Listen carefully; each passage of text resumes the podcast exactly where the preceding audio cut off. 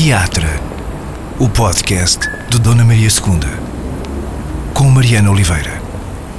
Neste episódio do Teatro, converso com Dori Negro, uh, artista, ator, performer, uh, acho que posso acrescentar encenador também. uh, é sempre difícil nestas apresentações rápidas apanhar as palavras que digam tudo. O Dori Negro nasceu no, no Brasil, vive em Portugal há, há quantos anos, Dori? 10 anos. Há 10 anos, data, data redonda. no Porto, mais precisamente. Obrigada, Dori, por vir ao podcast do Dona Maria II. Encontramos-nos para esta conversa porque tu, Dori, estás também em viagem com o Teatro Nacional Dona Maria II, neste movimento de dispersão pelo território, a que se chamou Odisseia Nacional. Uh, tens um espetáculo criado com, com mais duas pessoas, a Cátia Pinheiro e o José Nunes, uh, um espetáculo chamado Descobri Quê? Ponto de interrogação. Essa pergunta ou essa estranheza é uma das interrogações que eu vou querer explorar contigo. Mas, eh, para começar, gostava de te devolver este problema das, das definições e perguntar-te, neste momento, como é, que tu, como é que tu te vês e ao trabalho que fazes? És mais alguém que quer ocupar um palco, uh, alguém que quer pensar coisas que vão acontecer num palco sem estar necessariamente em cima dele? Como é que tu olhas para ti neste momento do teu, do teu percurso e do teu trabalho? Bom, eu gosto de olhar-me como pensando na metáfora da sereia, não é? E a sereia me ajuda a, ver-me e, sobretudo, também a ver o outro, né? A, a, é, a ver-me também diante do outro nessa relação desse hibridismo, não é? De às vezes acordar uma coisa, às vezes acordar outra, às vezes ser metade uma coisa, ser metade outra, né? Então essa essa metáfora da sereia desse hibridismo também ajuda-me a, a, me colocar nesses espaços, né? E muitas vezes me descobrindo e redescobrindo, né? Hora no palco, hora fora do palco, mas sempre nesse nesse nesse diálogo de, de, de curiosidade existencial minha, né? De estar tá sempre perguntando-me, questionando-me, e mas sobretudo num estado de inconformidade, né? Quase como se eu não conseguisse ficar muito tempo num determinado sítio, então vou ali na minha ansiedade criativa tentando. Estar, uhum. não é? Fazer-me diferentes partes de mim, né? diferentes dores. Então, essa metáfora da sereia é, trazida a mim pela minha avó ajuda também a, a pensar né? Nesse, nesses lugares que eu ocupo e, e os lugares que me ocupam. Essa metáfora, aliás, eh, está a ser matéria de trabalho muito útil para, para o trabalho que está a fazer neste momento, não é? É, é, ou seja, pensando nessa na mitologia da sereia, né, é, assim, é, ou seja, é algo que está presente né, em várias culturas. E aqui eu penso nesse recorte mais específico da, da mitologia da sereia iorubana, afro-brasileira, que foi trazida a mim por minha avó materna, que era adepta de religiões de matriz africana. Então, quando eu falo aqui da sereia, é a sereia que não é esse nome sereia, né? Porque o termo sereia é um termo europeu ocidental, não é? Então eu falo de Emanjá e que popularmente no, no, na religião de matriz africana no Candomblé foi ali sincretizada com a sereia, não é? Então eu falo desse, desse dessa mitologia que me ajuda também a, a, a enxergar a realidade, né? Acho que os mitos ajudam-nos a, a, decifrar a realidade dura e concreta do dia a dia, né? Então às vezes é necessário muito mito para uhum. para viver, não é? Então vamos atacar eh, outros mitos eh, de que tu também te tens ocupado nestes, nestes últimos tempos, para falarmos do espetáculo Descobri Que, com estreia em final de março, mas vai continuar a, a sua circulação por esse país fora até ao final do ano.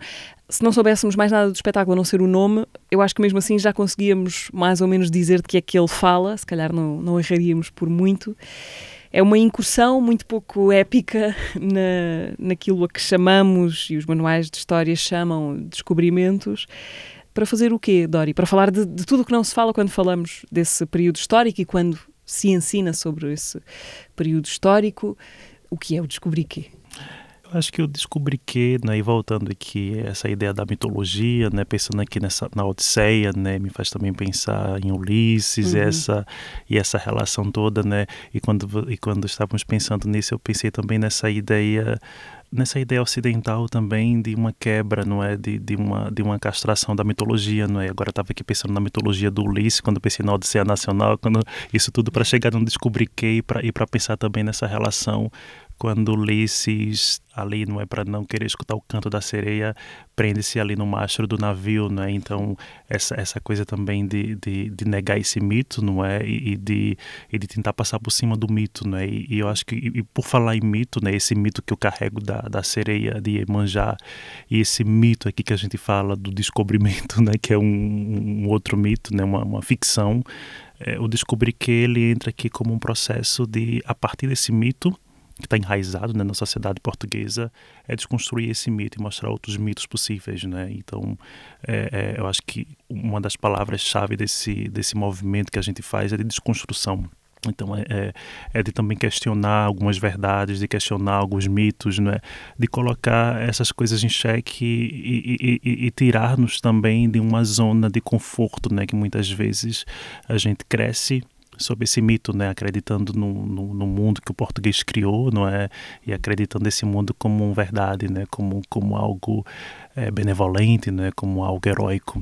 Então a ideia é mostrar, não é, o que é que esse esse mito, nessa né, essa esse movimento ocultou, não é? Então além de desconstruir, é também tentar ali colocar, tirar, né, do, do fundo do mar, né, literalmente pensando em mito, aquilo que foi ali soterrado, aquilo que foi afogado, não é? Então pensando aqui na metáfora da sereia, é, é, quase esse movimento do desafogar essas sereias que foram, que foram sequestradas. Quais eram exatamente as balizas do desafio que vos foi lançado pelo Teatro Nacional da Maria II? Esse, esse eu, eu trago aqui a ideia de namoro, né? Um namoro que vem surgindo entre é, entre a Cátia e a José, não é? Esse, esse, esse trio amoroso. Estamos é, começou numa fase de, de, de, paixão, né? E agora acho que está um namoro consolidado. É um casamento. É um casamento. Agora sólido. acho que já, já estamos em casamento, né? Então. Porque o José e a Cátia têm uma estrutura chamada estrutura.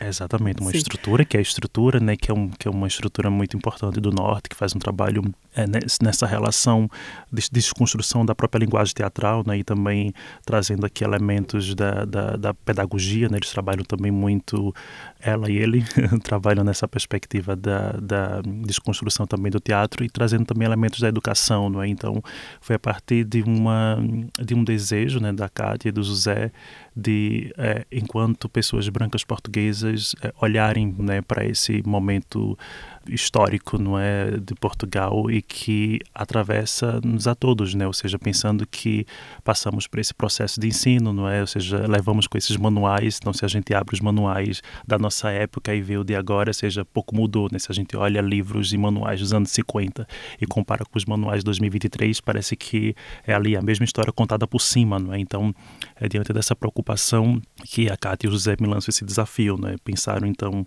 nessa ideia e, e propuseram esse desafio. E ao entrar nesse desafio, eu pensei que faria todo sentido que também trouxéssemos aqui essa essa vertente pedagógica, né? Então, o desafio é, que nos foi lançado, que, que, na verdade o desafio que nos lançamos era trabalhar esse esse momento, não é? Esse esse fenômeno histórico pela linguagem teatral, desconstrutiva, mas também trazendo a linguagem educativa, né? mas precisamente a pedagogia do teatro, ou seja, de que forma a gente poderia aqui fazer com que a arte e a educação caminhassem juntas para pensar aqui propostas de micro-reparações não é? e, e micro-desconstruções acerca desse momento histórico. Porque o espetáculo se dirige para um público jovem, juvenil, embora não exclusivamente, naturalmente, mas tem esse público-alvo, vamos chamar-lhe assim a gente está falando de um espetáculo teatral para o público infanto-juvenil, não é?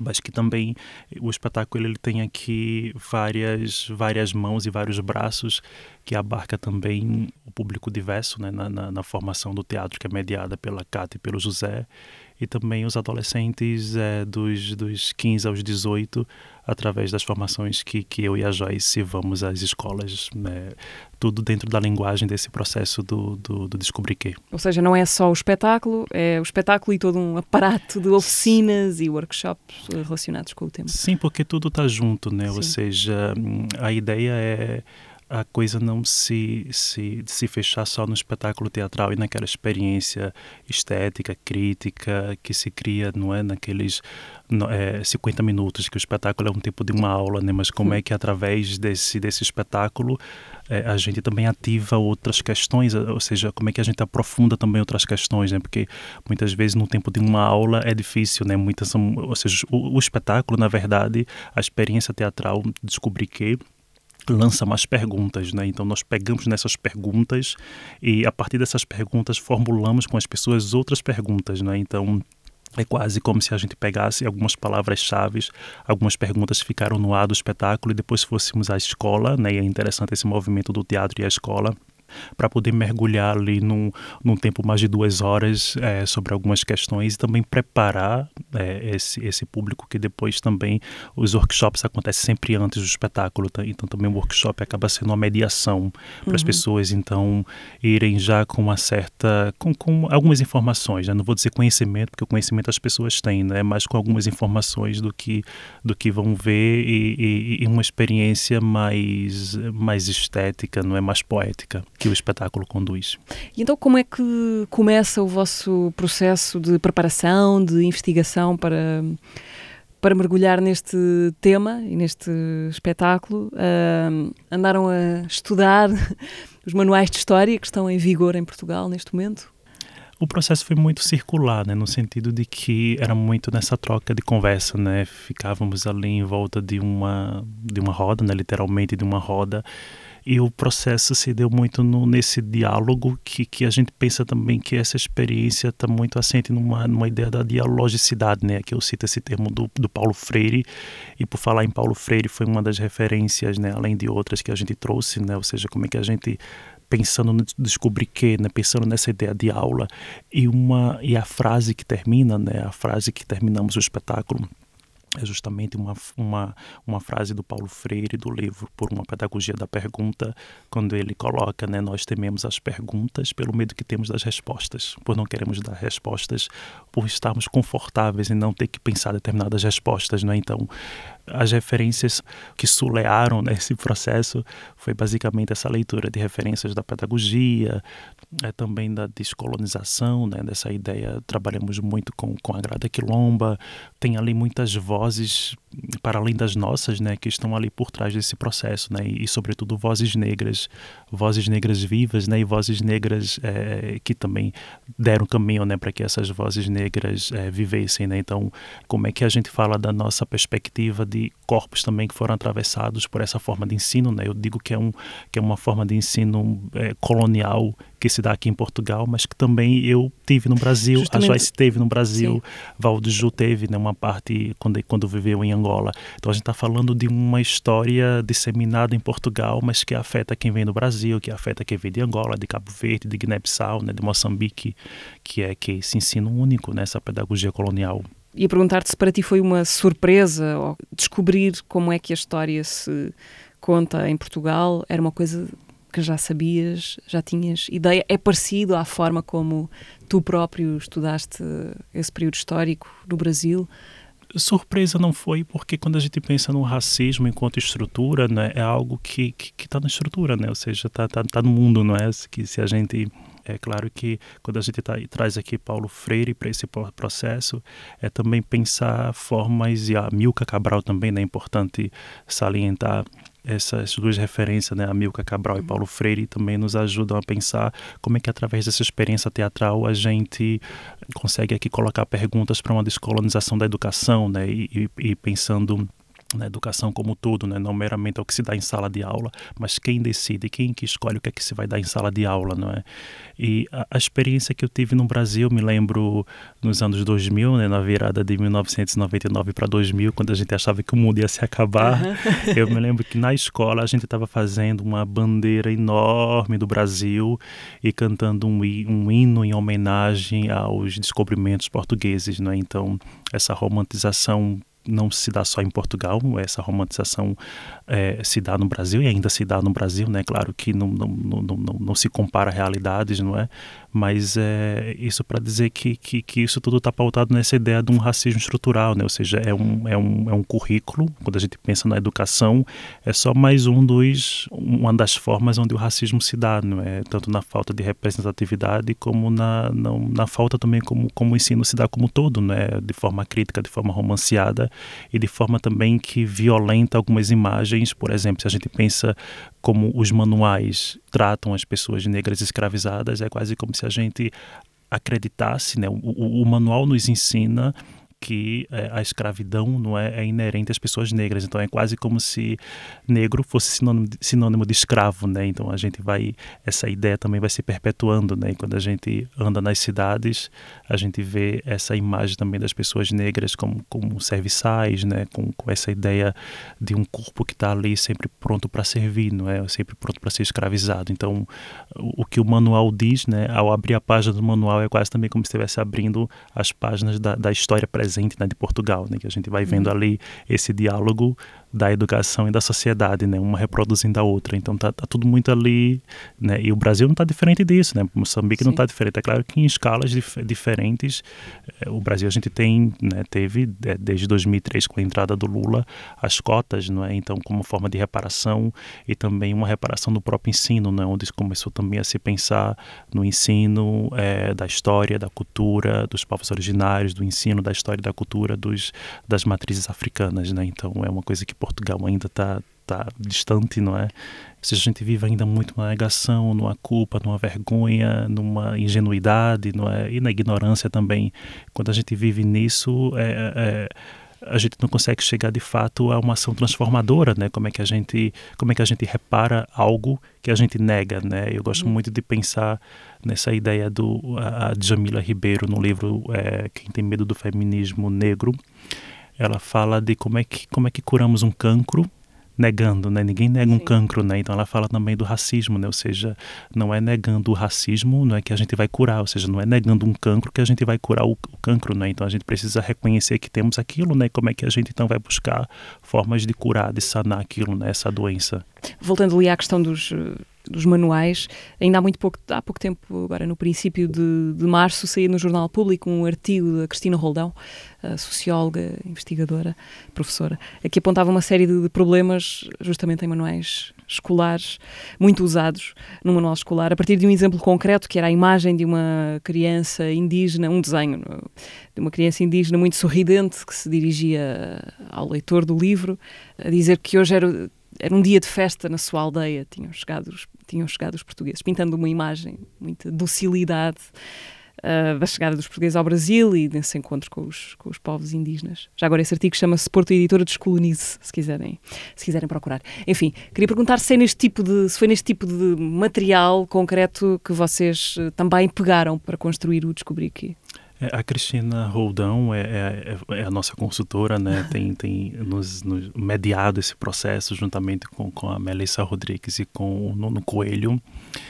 E é a partir desse artigo da Cristina Rodão que a gente pensa ativa ali essa ideia para a gente é, pensar o nome do, do, do, do espetáculo, né? Porque eu lembro que no artigo a Cristina Rodão faz um movimento que é incrível, né? Que é tirar, vamos tirar esse peso, né? Ou seja, se a gente pensa na linguagem, né? se a gente pensa que as opressões se dão através da linguagem, então a gente precisa também reparar a partir da linguagem, né? E ela, e ela inscreve os descobrimentos com D minúsculo talvez aí seja um artigo até anterior, porque houve um, talvez há um ano e tal. Este é muito, este que eu citei este bocadinho é muito recente, mas talvez esse que vos motivou, que vos inspirou para, para nomear o espetáculo, seja um sim, artigo anterior. É, sim, eu estou voltando nesse para falar deste outro, né? Então, é, porque são dois artigos, na verdade, o que sim. são dois artigos que estão ali ligados, né, em termos de, de análise, mas o descobrir nos manuais é, ajuda-nos a pensar o título do espetáculo, né? E quando a Cristina novamente abre os manuais e se depara com essa essa ideia da festa na aldeia, não é? Faz lembrar também desse processo de leitura em volta quando também nós abrimos diferentes manuais do quinto, sexto até o oitavo ano e nos deparamos com coisas é, horríveis, né, em termos de dessa ideia que se coloca da pessoa negra escravizada e das pessoas indígenas infantilizadas, não é, e, e, e ambos sem alma, né, sem, sem humanidade, não é. E para a gente perceber, um dos movimentos que a gente faz é também é, falar para as pessoas, né, é fazer com que as pessoas percebam e olhem aquilo criticamente para perceberem que o racismo está ali. Né? O racismo está como essas histórias são, são se dão, não é?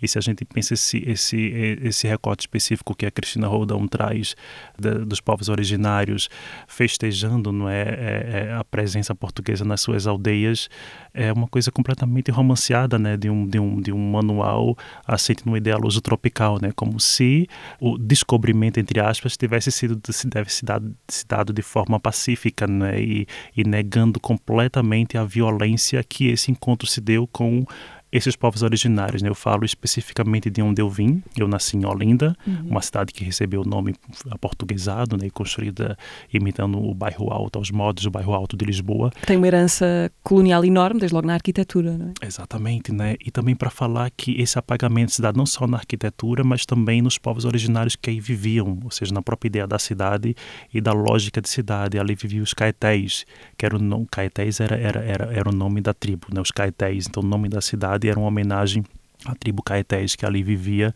e que é completamente apagada, é, ou seja, há um genocídio que os manuais não contam. Eu estou falando desse recorte aqui de Pernambuco, não é? Sem contar no, no, Brasil inteiro e no próprio nome do Brasil, né? Pindorama era o nome era o nome do Brasil antes das invasões, não é? E que de repente passou a se chamar Brasil. Então a gente fala também desse apagamento da linguagem e que aí voltando para descobrir nos manuais da Cristina Rodão, quando ela coloca ali em, em minúsculo, faz com que a gente também pense, ok, vamos colocar em minúsculo, vamos colocar em aspas e vamos perguntar, né? Vamos fazer essa pergunta, descobrir o que, não é? É? Que, que, é uma, que é uma pergunta também que a, que a Bia Ferreira faz, não é? Como é que descobre o que já, o que já existe? Né? Isso parece muito clichê, mas no, no workshop a gente tem sempre feito esse movimento, não é? Como é que a gente descobre algo que já, que já existe, né? Então, ok, nós chegamos aqui agora, descobrimos vocês, então é assim, não é? A gente diz que descobriu vocês e vocês são nossos, vocês nos pertencem, né? Então, esse movimento também de colocar as pessoas nessa condição de serem, de serem descobertas, né? de serem invadidas, é, é uma forma ali que, que, através do teatro, a gente encontra para trazer o público para uma experiência que, que não é só estar tá sentado ali como um mero espectador passivo, mas também de serem convocados, uhum. né, de serem interpelados. E como é que tem sido, Dori, primeiro, os primeiros uh, confrontos com o público, as primeiras apresentações do, do espetáculo, que foram no norte do país, não é? Estão a começar uh, por cima. Nós tivemos agora a estreia em Paredes de Cora, foi, foi uma experiência muito, muito é, rica né, em termos do contato que tivemos e do desafio também, né? Ou seja, a primeira turma que tivemos foi com ambos, né, estudantes de mecatrônica, uma turma só de rapazes e outra onde só havia uma rapariga, uma, uma brasileira, né, no grupo. E é esse processo de desconstrução, né? Porque muitas vezes esses adolescentes que estão lá só reproduzem aquilo que os pais fazem, né? E acabam também reproduzindo um tipo de vivência, um tipo de ensino que os pais tiveram, de que sim, nós fomos lá, descobrimos, nós fomos lá e levamos alma, nós fomos lá e levamos civilização, levamos conhecimento, e a gente vê como essa ideia que vem do salazarismo, que vem do lusotropicalismo, que vem da escravidão, né, que vem de toda essa construção, ainda está aqui presente, né? ou seja, a gente falando de um movimento que aconteceu há 500 e 20 anos atrás e ainda é reproduzido, não é essa ideia de um Portugal que descobriu, que deu alma, que deu civilização, que deu religião e que foi bom, né? Que foi bom porque sem Portugal não haveriam os brasileiros, não haveriam, não é, não haveria essa nação tão diversa que é o Brasil, né? Então a gente vê como essa ideia romanceada que o manual reproduz está é, ali na mentalidade, não é? Então é quase como se a gente tivesse aqui que operar nessa ideia da descolonização da mente. É isso manifesta-se isso manifesta-se com interpelações uh, dos alunos a dizer isso não é nada assim ou a pôr em causa aquilo que estão a dizer. Como é que tem sido essa interação? É, é, ou seja, pensando de um recorte aqui da primeira turma né, que tivemos, foi muito interessante porque é, o movimento que eu e a Joyce fazemos é, de trabalhar muito com as questões e as perguntas que os alunos trazem né? e discutirmos essas possibilidades, ou seja, não é essa ideia de que uma história se sobrepõe a outra, porque é assim que sempre foi. Né? Mas como é que a gente vê, como é que a gente desenterra aquelas histórias que ficaram ali, não é apagadas? Dá-me um exemplo concreto, que é que, por onde é que pode começar a discussão? Ou seja, a gente pode pensar, pensando na educação, pronto, um exemplo mais concreto da educação, ou seja, como esse processo histórico de apagamento se deu também nas formas de educação indígena, ou seja, na forma de educação é, de conhecimento dos povos originários, né? desde a cultura extremamente complexa deles, mas também a, a forma de educação, a pedagogia indígena, né? a pedagogia dos povos originários. É como se a gente, a pedagogia, a história da educação no Brasil se desse a partir da presença dos jesuítas, né? Então, essa ideia de que a educação começa estando no espaço educativo, um, um exemplo concreto que a gente te, traz, não é? A educação no Brasil se dá em 1500, quando os jesuítas né, primeiro constroem a primeira igreja, depois catequizam os índios, né, porque eles não tinham religião, eles não tinham as suas sereias, né, pensando aqui na mitologia, né, e aqui para pensar que apesar de todas as tentativas de apagamento, essa resistência ainda se dá, né? Está em nós, está na gente, né? É, eu comecei falando e talvez seja um erro meu dizer que os, as, os povos originais, originários foram apagados, né? na verdade houve ali um genocídio forte, mas apagados não, porque se eu digo que foi apagado, eu estou negando também a presença dos povos originários hoje, né? que está na gente, está naquelas pessoas que não são aquilombadas, mas que a gente vê na pele, que a gente vê no jeito de ser, não é? Então, é, é essa ideia também de falar que essa história única que tentou apagar essas referências né, afro-americanas, essas referências indígenas, não conseguiu de todo, né, porque está lá, a resistência está aqui. Não é? Então, a gente fala também, traz um exemplo concreto do candomblé, que é um movimento que a gente faz no espetáculo e que quando a gente abre o manual, fala só uma linha sobre candomblé. Tem lá a palavra, é, uma linha não, uma linha seria muito, tem só a palavra candomblé, solta, solta, solta ali, não é? Mas depois não fala que o candomblé foi uma das principais formas de resistência contra a escravidão, não se fala da complexidade dos deuses das deusas do, do, dos orixás, né? das deusas e dos deuses é, afro-americanos, não se fala, não é? Então, é, ao apontar esse problema no manual, ao rasurar, não é? Ou seja, candomblé, então a gente bota embaixo, né? Uma rasura. Foi uma das principais formas de, de, de, de resistência contra a escravidão e contra a invasão portuguesa, né? Uma forma também de, de mostrarmos que há, né? Que houve muitas histórias, né? Que foram é, é, é não apagadas, mas soterradas, né? Então essa ideia também nesse workshop, nesse movimento do espetáculo de desenterrar essas histórias, né, de descavar e cada vez que a gente vai descavando, a gente vai encontrando mais resistência, a gente vai encontrando mais histórias que a gente próprio desconhece, né, porque no, eu também levei com esse ensino colonial e que muitas das resistências que eu que a gente vai estudando nesse processo de descobrir que foi negado também a mim, né, foi negado a Joyce, a Valdiju, a, a Tiago, né, então as pessoas também que estão em cena, elas próprias também levaram com esse apagamento das histórias, não é, é, é em detrimento de um ensino único. Tens memória de quando é que de em que momento do teu percurso escolar é que tu próprio te perguntas, descobri que, que começas a pôr em causa esse ensino, a forma de contar a história. Estava pensando nisso, nisso ontem, né? Estava precisamente pensando nisso ontem, é, no processo de residência do, do Série Afrodiaspórica. Um espetáculo que vais apresentar uh, em abril, final de abril, agora. No contexto do DDD, do Festival Dias da Dança, e estava pensando nisso porque, enquanto pessoa negra, enquanto pessoa racializada, eu só tive consciência da minha negritude uh, aos 16 anos de idade. Então era como se antes disso eu não me visse como negro, ou seja, qualquer referência de negritude para mim era era vergonha, ou seja, era, era a negação, né? Então eu próprio reproduzia é, a, a minha mente, né? O, o, tanto quanto estava colonizada, né? O quanto que eu reproduzia aquela mentalidade colonial, né? E o quanto eu tenho ainda para me descolonizar, né? Ou seja, pensando na descolonização enquanto algo que é contínuo, né? Quanto mais a gente descoloniza uma coisa, aparece outra, né? Então a gente está sempre nesse estado de descolonizando, né? Eu gosto muito de descolonizando no gerúndio, gerúndio. porque é sempre é, é um processo, né? Se a gente achar, se a gente achar que está descolonizado, tem uma coisa mal, não é? Então, e, e eu trago isso para refletir que essa tomada da consciência sobre a forma desse ensino único, né, sobre essa ideia de uma história que sobrepõe a outra, aconteceu, me lembro como se fosse hoje, quando nós, é, alunos de um curso de pedagogia, é, é, alunos da, do cotistas, né, estávamos ali é, através das políticas públicas de cotas étnico-raciais, éramos alunos do ProUni, que foi um programa, programa Universidade para Todos, criado no governo Lula, e que só foi através desse programa que eu tive acesso à universidade, né? Porque quando eu olho para trás, os meus tios, o meu pai não tiveram acesso, salvo um, né? Ou seja, de, de, de quase 10 tios, apenas um entra na universidade, é? Então, esse processo de, de, de negação e de racismo também do direito à educação, né? Pela população negra indígena no Brasil, é uma reparação histórica, né? Que temos que enfrentar.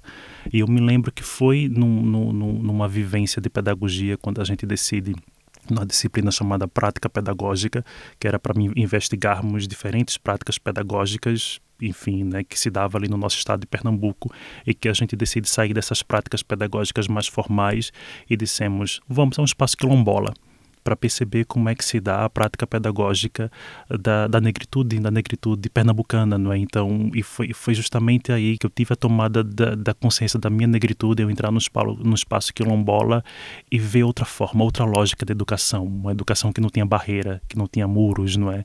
E uma educação que se dava através da palavra, né? mais do que através do livro, através da palavra, não é? Através do corpo, através da dança, não é? Então, de repente, é, foi esse é, start que eu tive, né, no sentido de, de, de, pensar outras possibilidades de educação, outras lógicas de escola, né, outros formatos de escola, para além daquele que desde sempre a gente vem ali é, é, levando através de uma, de uma referência ainda jesuíta, né, de uma referência religiosa, e por falar também em ensino religioso, eu me lembro que quando tínhamos a disciplina de estudos religiosos na escola, a gente só levava com o ensino católico, né, então só referências europeias e católicas, né, então quando passava pela religiosidade indígena e africana, era de forma tão... É, Quase nota de rodapé. Rasa, rasa, Sim. e aí eu me lembro quando o Zeca Ligeiro fala no livro Introdução ao Candomblé que para a Igreja Católica, né, o negro só teve alma a partir do século XVIII, né? Então, ou seja, e aí eu entendo por que, que aquele ensino negligenciava as referências indígenas e, e, e afro-americanas, porque eram pessoas sem alma, né? E depois seguiste, seguiste esse teu percurso universitário no Brasil, e depois, o que é que, o que, é que se segue?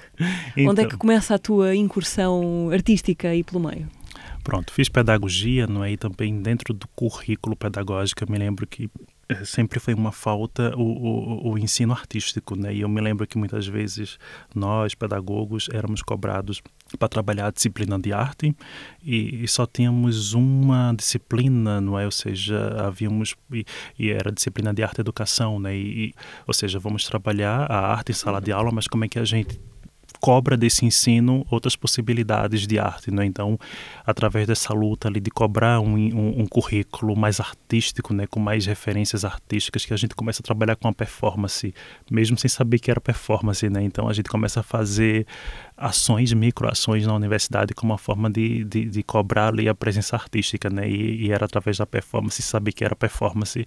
E depois, tomando consciência de que aquilo que a gente fazia era performance, começamos a fazer formações paralelas, levando em consideração que aquela instituição privada não tinha nenhum interesse em ter um, um, currículo mais artístico, nós, aí novamente nós alunos cotistas, né, saímos uhum. e fomos buscar formações paralelas e, e, era um caminho árduo, né, porque a gente estudava à noite, muitas pessoas trabalhavam de manhã e às vezes a gente ia nos finais de semana, nos tempos, no, no, nas horas vagas para fazer curso de teatro, formações de performance, para assistir mesmo conferência né, de artistas que vinham para a nossa cidade. Então era, era a forma que a gente ia ali, porque depois uma possibilidade que essa faculdade dava era que essas formações paralelas também pudessem entrar dentro do a carga horária, né, que a gente uhum. pudesse entrar dentro do, do, do programa. Então foi tu, uh, desculpa, a tua ideia era ser professor, pedagogo, era isso que tu imaginavas que ias fazer, estar hum. numa era... sala de aula, ou enfim, no espaço que fosse, mas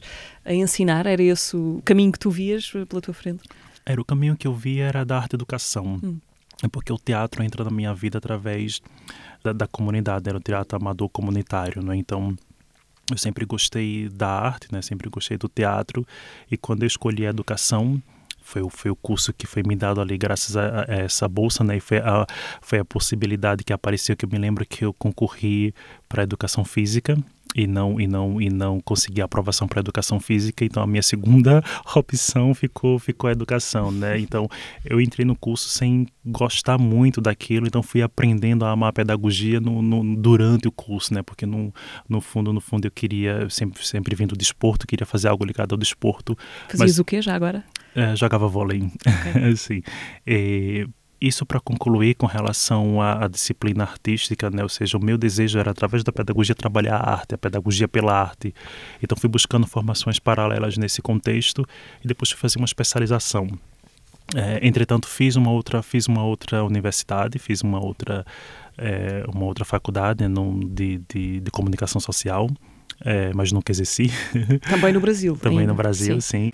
E, e, depois... era o quê? Ser jornalista? Passou-te pela cabeça ou não?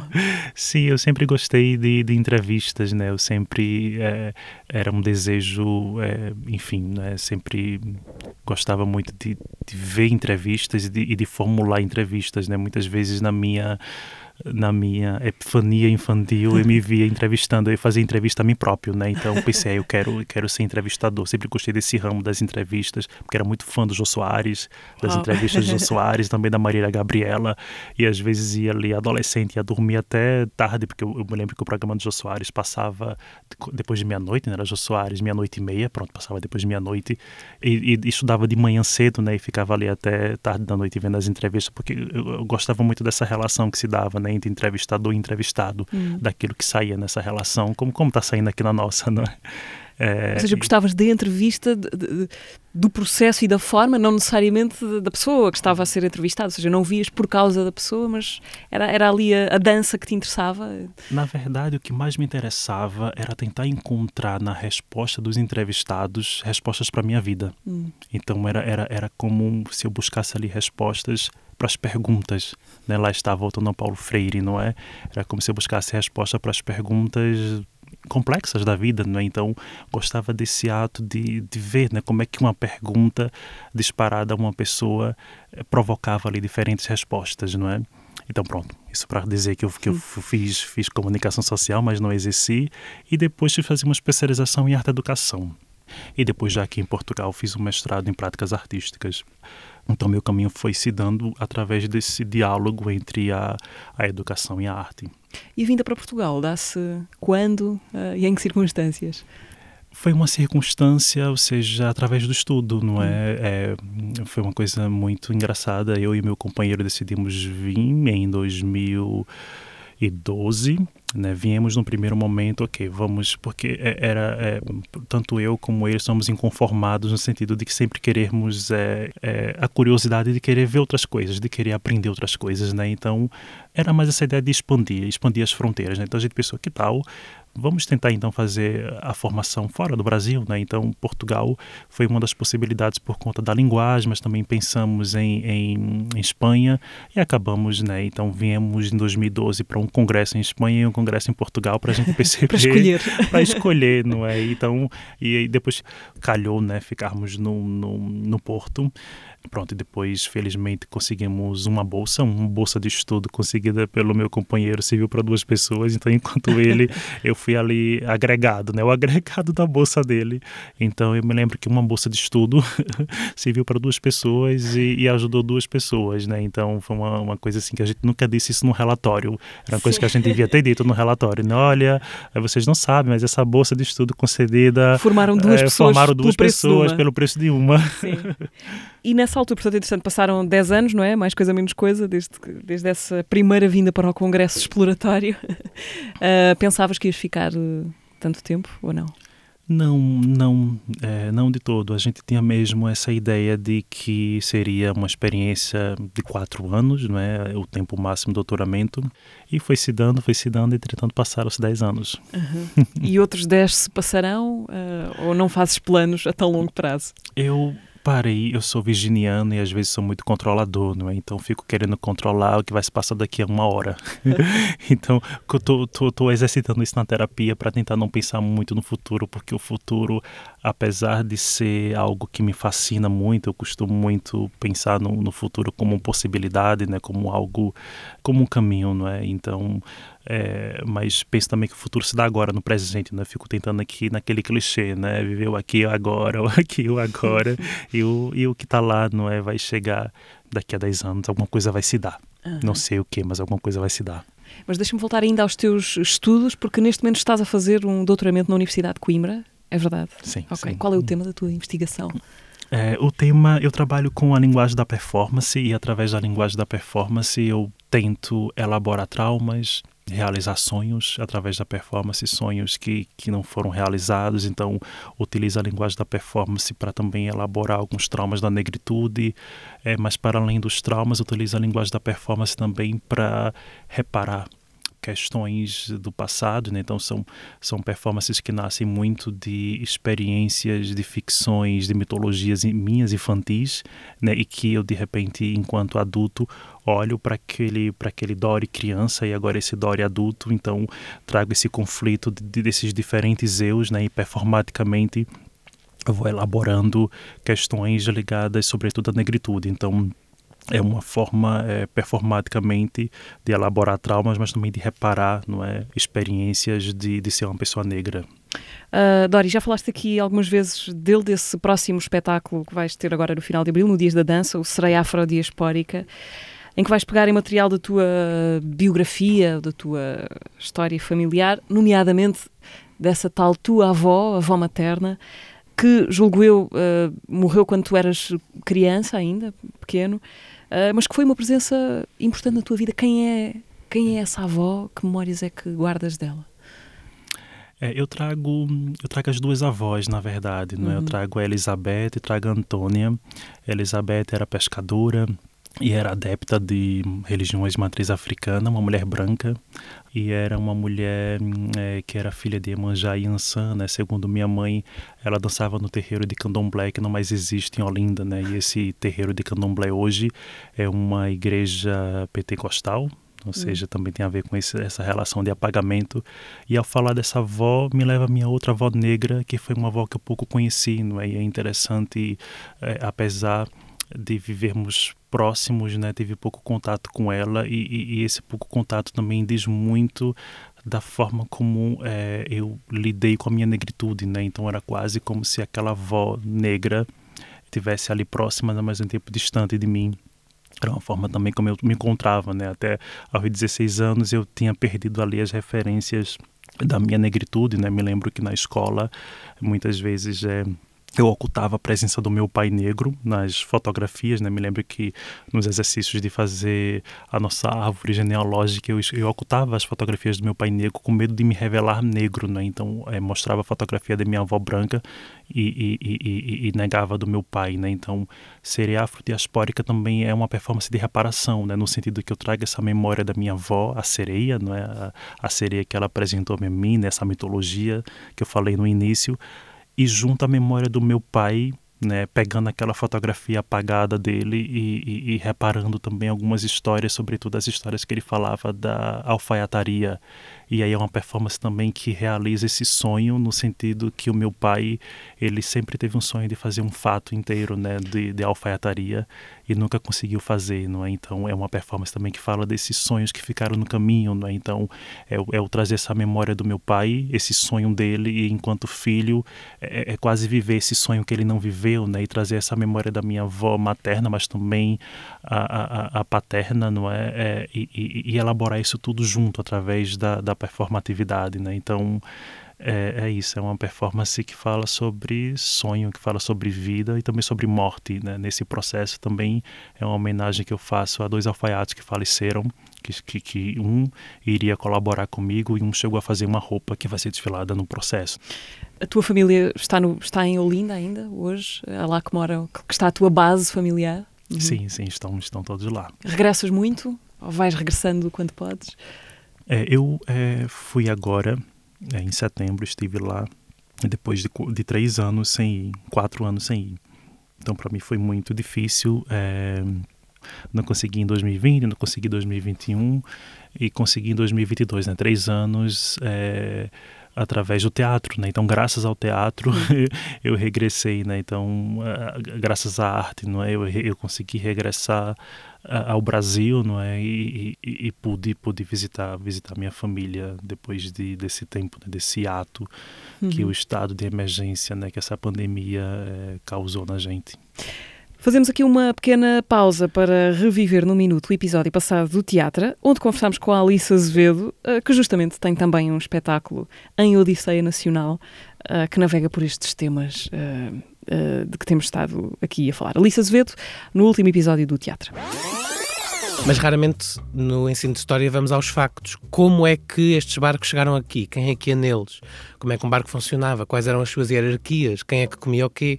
Quem é que passava fome quando havia pouca comida? Nos Piratas das Caraíbas, diz-nos o seu protagonista a certo ponto que um barco não é umas tábuas e umas cordas e uns panos. Isso é um que um barco precisa. O que um barco é, é a liberdade debaixo dos pés para chegar além daquele horizonte ali ao fundo. Nunca tive muita sorte com castings, também nunca fiz muitos, mas o simples facto de ser uma mulher trans e de viver numa sociedade transfóbica já me afasta da ideia de ir a um casting. Quando alguém está à procura de uma atriz, normalmente não está à minha procura. Eu quero fazer teatro, eu quero fazer teatro, eu quero fazer teatro, mas não conseguia enquadrar a possibilidade disso ser uma profissão. Acho que tinha medo de, de falhar, tinha medo de ser má e também tinha medo de, de, disso não dar em nada. E eu, para a minha colega do lado, que é uma grande amiga minha, a Cristina Carvalho mandou-me um mail. O que é que ela quer? Pá, não sei. Então vai-lhe ligar. E eu não, ligo-lhe amanhã para não parecer desesperada. e ainda hoje é delicioso entrar na Mutinerie quando vou a Paris e toda a gente começa a gritar o meu nome naquele uh, particular e fuleiro sotaque francês: Alice, Alice, Alice. E é mágico. Sempre estive cansada, sempre fiz muita coisa, mas é tão bom poder estar cansada de fazer uma coisa que gosto tanto. E é mesmo teatro.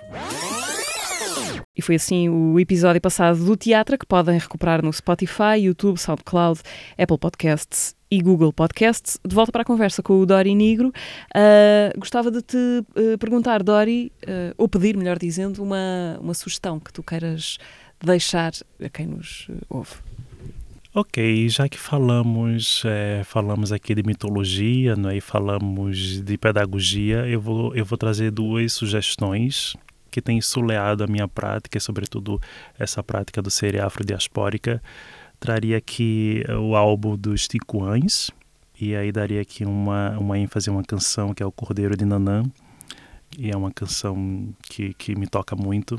E nesse álbum também desse trio, né, foi um é, acaba sendo também um álbum reparador, né? Porque durante muito tempo esse trio, os Ticuãs, né? Eles ficaram também apagados da história da música popular brasileira, não é? Então, agora que vem sendo aqui desenterrado, não é? Então, falando de reparação, acho que é um álbum bem importante que o racismo apagou, não é?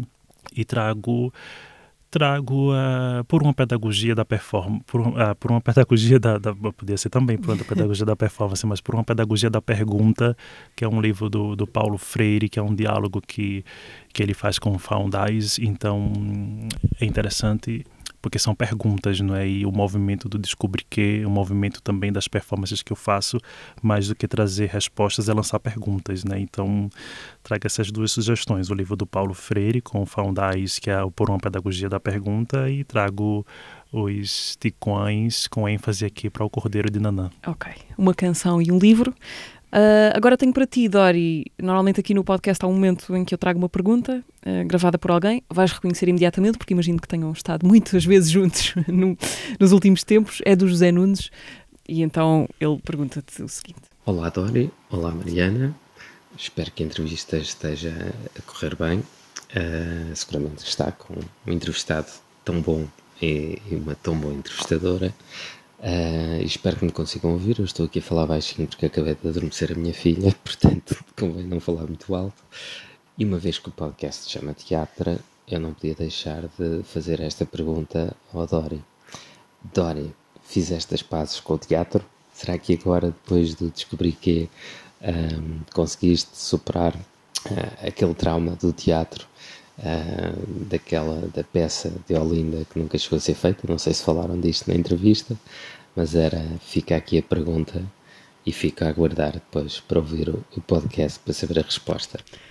Uh, na verdade, são duas perguntas numa, porque obviamente queremos saber primeiro uh, porque é que estás em guerra com o teatro, porque é que ficaste uh, em guerra com o teatro. Uh, que história é essa? José Nunes, Cátia Pinheiro, né? Ao, ao, escutar o José Nunes, não tem como não não pensar aqui na Matilde e na Cátia Pinheiro, né? Porque estivemos ali nesse, nesse casamento, né? E eu também sou aqui, me considero também um pai, né? Nesse casamento da Matilde. Brincadeira, né? Mas é, eu falei, não é, que a minha, a minha relação com o teatro começa em Olinda, né? Literalmente debaixo de uma mangueira.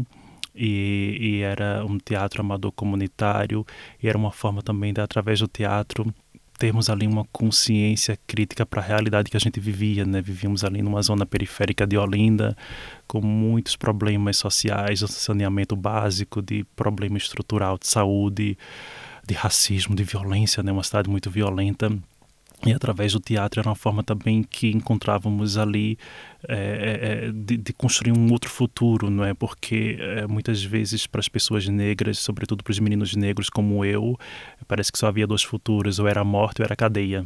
Né? Então, para mim, estar tá ali no teatro era uma forma de entre aspas, sobreviver, não é, desse desse futuro que, que era dado muitas vezes às pessoas negras, né, no Brasil que mais mata pessoas negras, né, num, num país que mais mata pessoas negras, não é? Então, isso para dizer que foi através do teatro amador, não é, é, com a nossa mediadora, a nossa professora de teatro, que era da comunidade, e que é, encenamos durante dois anos e nunca estreamos o espetáculo é, João de Deus, né, que é um pássaro, um pássaro migratório que anda de uma ponta a outra da América do Sul, é, construindo casas de barro, casas resistentes de barro, né? E muitas vezes ao construir uma casa de barro, ele vai sempre fazendo outra casa de barro e nunca volta à, casa anterior, né? E às vezes a, a casa anterior acaba sendo casa para outros pássaros, né? Então é uma história bem interessante do João de Barro e nós ensinamos durante um ano. No primeiro ano não pudemos fazer é, estrear porque na comunidade que eu vivo há muitos problemas de enchentes, né, que tem a ver com, enfim, o racismo estrutural também, de uma cidade que foi toda construída aos moldes do bairro Alto de Lisboa, né? Então, as, as, os mananciais da cidade foram todos soterrados, né? E isso acarreta, ou seja, um evento de lá de 1534 acarreta ainda hoje as enchentes na cidade.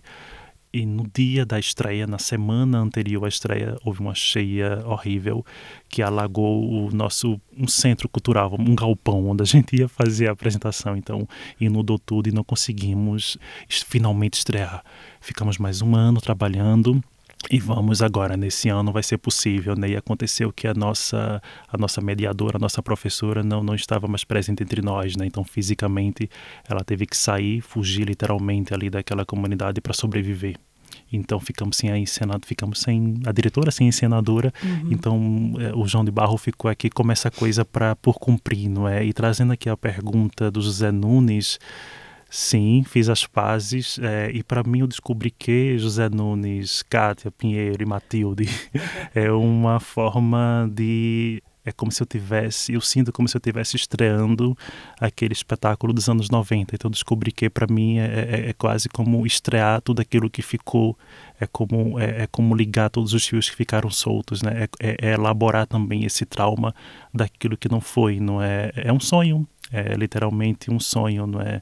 é não no sentido romântico, mas um um sonho como como possibilidade, né? Como possibilidade de futuro. Então, sim, sim, José.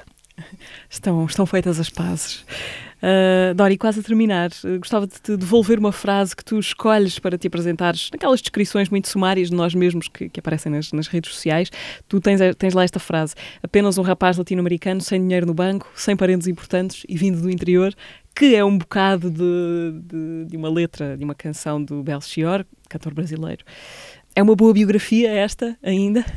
É uma boa biografia, uma ótima biografia. E já que você tocou no, no Belchior, né, eu chamo Belchior, que é um cantor nordestino que faz parte do pessoal, do, do grupo ali do pessoal do Ceará, né, um grupo de artistas que quebra também esse eixo hegemônico ao sair do Ceará nos anos 70 e ir para o eixo sul né, do Brasil, sul-sudeste, né, porque infelizmente era o eixo ali hegemônico da arte e parece que ainda hoje não é enfim, com muitas mudanças, né? Mas é, ainda hoje a legitimação da arte, né, fica ainda muito ali segregada no eixo sul-sudeste do Brasil, né? Então o Belchior faz esse movimento e, e eu gosto muito dessa frase dele é, e, e, já agora trago uma outra também que que o MC da traz no, no documentário Amarelos, né? O, o uhum. MC da ressignifica que, que é uma frase do, desse poeta, desse cantor Belchior, que é ano passado eu morri, mas esse ano eu não morro.